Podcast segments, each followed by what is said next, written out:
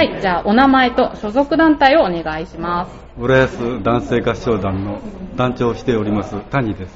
はい、結成はいつですか？1983年です。ですので、ちょうど30年になります。おー場所はどこで活動されてますか？今は東大島公民館で毎週土曜日、えー午後6時から練習をしております。メンバーなんですけど、けど何名ぐらいいらっしゃるんですか？今27名ですね。まあ多くなったり少なくなったり。どんな人たちで活動されてますか？えー基本的には市内に在住している音楽好きの方、それから東京都や、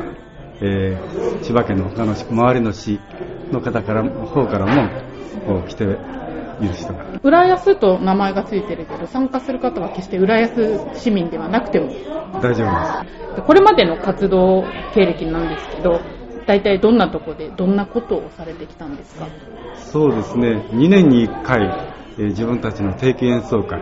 をします。まあ、今年は30周年記念の第11回定期演奏会というのをやります。その他に、え2年に1回、慶応男性合唱連盟、あ、違うな。慶応男性合唱連合というのが6団体で作っておりまして、えーそれが集まった男性合唱フェスティバル的なコンサートがあります。えーこれは来年開かれます。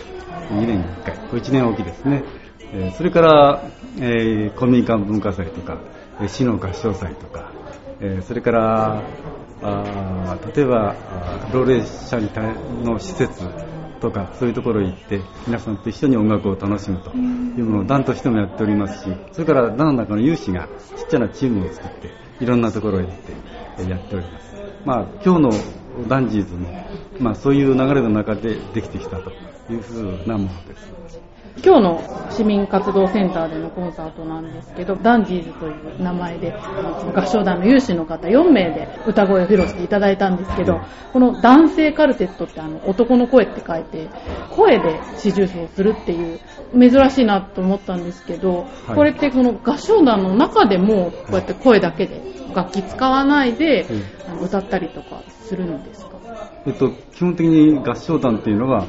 ピアノが伴奏につく場合がありますけれども、一番ベースが何もないアカペラ。今アカペラってなんていうか、あの、いろんなのが、こう、音を出すのが加わったうんテレビで若い人たちやってますけども、まあ、あれの前の段階は、どうかというと、もう歌だけ。戦後すぐから歌声活動がありましてですね、はいあれなんかはみんなで一緒に歌うことが楽しい。その流れの中で出てましてね、えっ、と、例えば、ダークダックスとか、デュークエーセスとか、あーボニージャックスとか、ご存知ないですかね？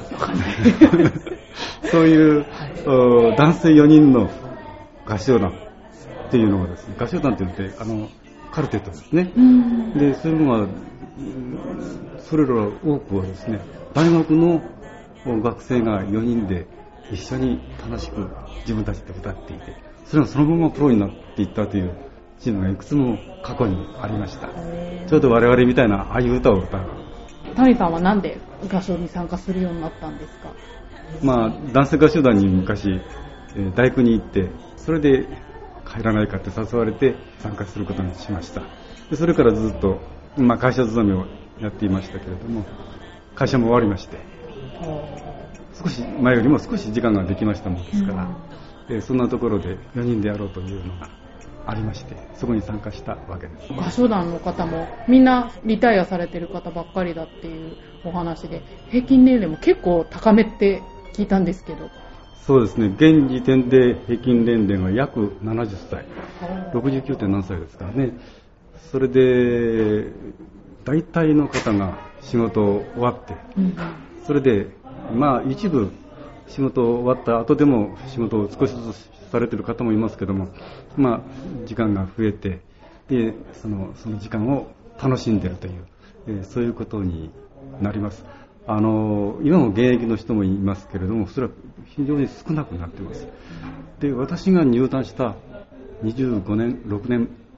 前なんですけども、その頃は現役の方でほとんどできてました。世の中で男性、若い男性がこういう歌を歌うっていうのが少なくなってきているなというところがありまして、すごく残念に思っております。でもね、シニアの方でこうやって元気に歌を歌うっていうのも、私とかから見るとすごくなんか、希望が出るというか、そうですねやっぱね、あの年は関係ないんだなって思いますけど。あの、最近入団される人の大部分が60歳を超えて、お仕事が終わってから、まあ、前に歌ったことがある方とか、実は全く歌を歌ったことがなくて、えこんなことやってるんだってんで初めて入ってこられて、今はすごく上手くなって楽しく歌ってる人がいっぱいです。だからこの人生の中のある部分、この時期っていうのはですね、えー歌を歌うっていうのは、すごく過ごし方としてはいいんではないかなというふうに思います。今日会場にお見えになった皆さんの中にも合唱団の方何人かいらっしゃるってことだったんですけど、はいまあ本当皆さん生き生きと、ね、一緒に歌ってらっしゃったんですが、どうでしたか今日の出来栄えというか？あ私、個人的に言いますと、うまくできた曲もありましたけども、そうでなかった曲もありましてですね、ちょっと申し訳なかったのは、せっかく楽しみに来て、聴いていただいているわけですから、あー皆さんにもう一番いい音楽を聴かせたかったというところなんですけど、まあそういうふうにできたかなという曲もあるんですけれども、そうでない曲もあったので、えーこの次はもっと、うん、うまくやりたいですね。今後のイベントとかもしあれば。そうですね、えー浦安男性合唱団としてですね、5月23日、30周年の記念の演奏会を、浦安市文化会館の大ホールで開催します。皆さんが知ってるすごく楽しい歌みたいなものを集めた30周年記念特集というそういうステージと、それから新進の作曲家が我が団のために作ってくれた組曲を演奏すると、そういうことも行います。先の方の今までに歌ってきた曲っていうのは、今は団に参加していない OB の方なんかにも参加していただいて、それで一緒の歌にします。かたやこっちの新しい曲につきましては、他の団体で合唱している、そういう人にも呼びかけて、新しい曲を素晴らしいの一緒に歌いませんか？っていうことで、ステージを作ることにしています。ものすごく楽しい、あるいはいい曲ができると思いますので、今後の目標とかあればお願いします。そうですね、私たち、あの、ずっと日常的に歌を楽しむっていうのは一番大事なことだというふうに思っていますですね、えーと、仲間が増えて、それでニコニコと楽しくいい音を出す。で、そういうのが一番求めてるところなんです。で、同時に、あの、聴いていただく人に自分たちが歌って喜んでいれいればいいということではなくて、聞く人に喜んでいただくっていうことがものすごく大事で、それを相手の心に響くような歌を歌いたいというのがモットーにしているんです。で、そのためにはですね、やはり音が、いい音が出せるとか、説得力がある歌が作れるとか、そういう能力もやっぱり必要になってきます。で、そういうものを少しずつ磨いて、あ、前よりも上手くなったねと、え言われるということが一番嬉しいということで、それを目指しております。はい、どうもありがとうございました。ということで、浦安男性合唱団の団長、谷達夫さんにお話を伺いました。ありがとうございました。そしてこの街には人の数だけ束ねられた